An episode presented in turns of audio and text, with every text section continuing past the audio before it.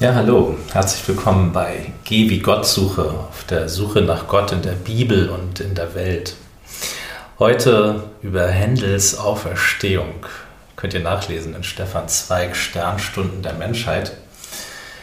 Es war 1737, da findet der Diener von Händel seinen Herrn röchelnd auf dem Boden vor und der dachte, der stirbt ruft sofort den Sekretär Christoph Schmid, der holt den Arzt Dr. Jenkins, der lässt, wie es damals üblich war, Georg Friedrich Händel den massigen Mann zur Ader.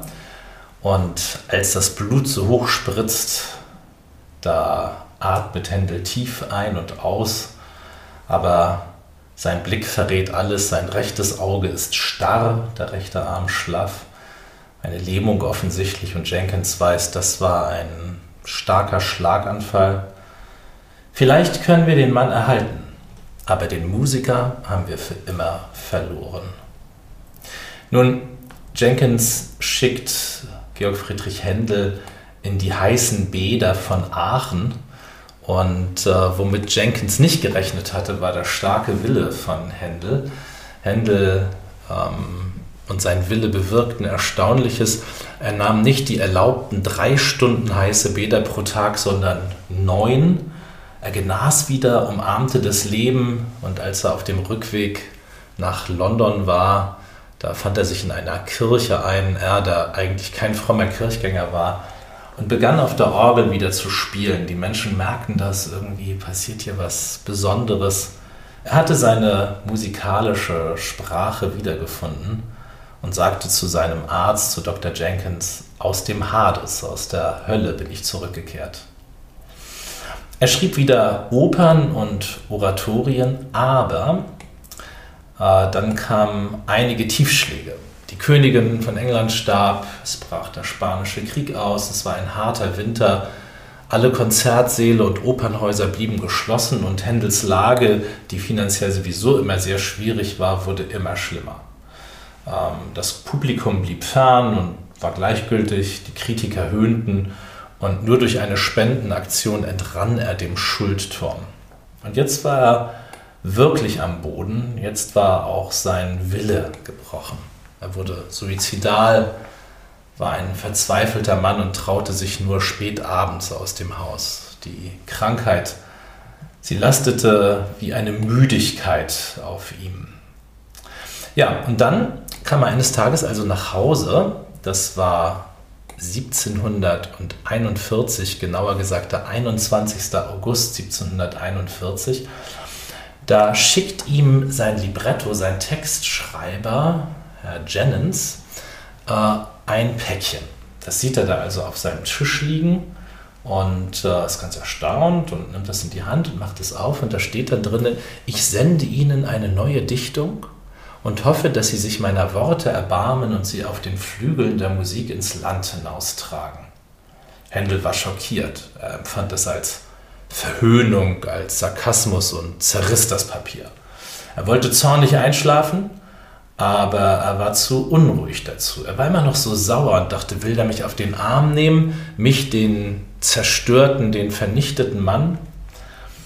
Ähm, aber dann stand Händel doch auf, ging ans, an den Schreibtisch und schlug das Libretto auf, der Messias.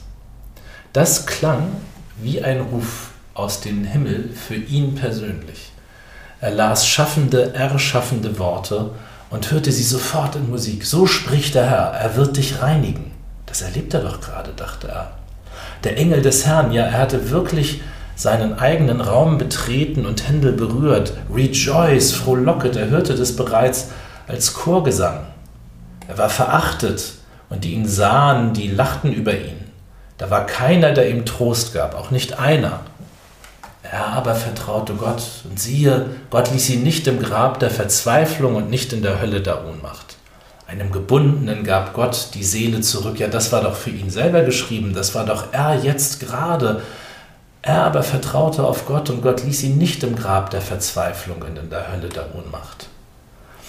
Und Händel wollte, dass dieses Wort sich dehnte und spannte dass es weit würde wie die Welt und dass es die Jakobsleiter der Töne hinauf und hinabstieg. Jetzt begann Händel zu schreiben. Wie ein Segelschiff, das vom Sturm erfasst wurde, riss es ihn mit. Händel schrieb drei Wochen lang durch. Er wusste in diesen Wochen nicht mehr zwischen Tag und Nacht zu unterscheiden. Noch nie hatte er so sehr gelitten und gelebt in Musik. Und als er fertig war, da schlief er 17 Stunden lang durch. Als der Arzt bei ihm ankam, ja, ähm, da wurde er nicht mehr gebraucht. Die Diener hatten den Arzt gerufen. Ähm, aber als er mit seiner kleinen Tasche in der Tür stand, da lachte Händel sich äh, schlapp. Äh, denn jetzt, äh, sagte der Diener, jetzt frisst er wie sechs Lastenträger.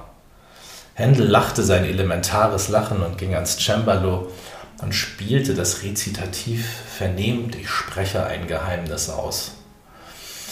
Und äh, ja, die erste Aufführung des Messias am 13. April 1742 fand einen vollgestopften Saal voller lauschender Menschen vor.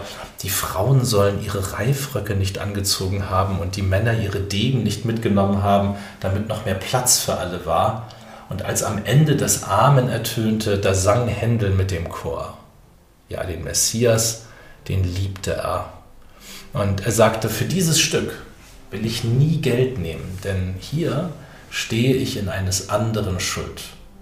Er widmete das Stück den Kranken und den Gefangenen der Stadt London. Denn, sagte er, ich selbst war krank und bin an diesem Stück gesund geworden. Ich war ein Gefangener und es hat mich befreit. Händel konnte von nun an nichts mehr beugen. Unbekümmert ging der Mann seinen Weg. Die Auferstehung von Georg Friedrich Händel kann sie auch zu deiner Auferstehung werden? Hör dir doch einmal das Halleluja aus dem Messias an. Geh wie Gott suche. Bis zum nächsten Mal. Tschüss.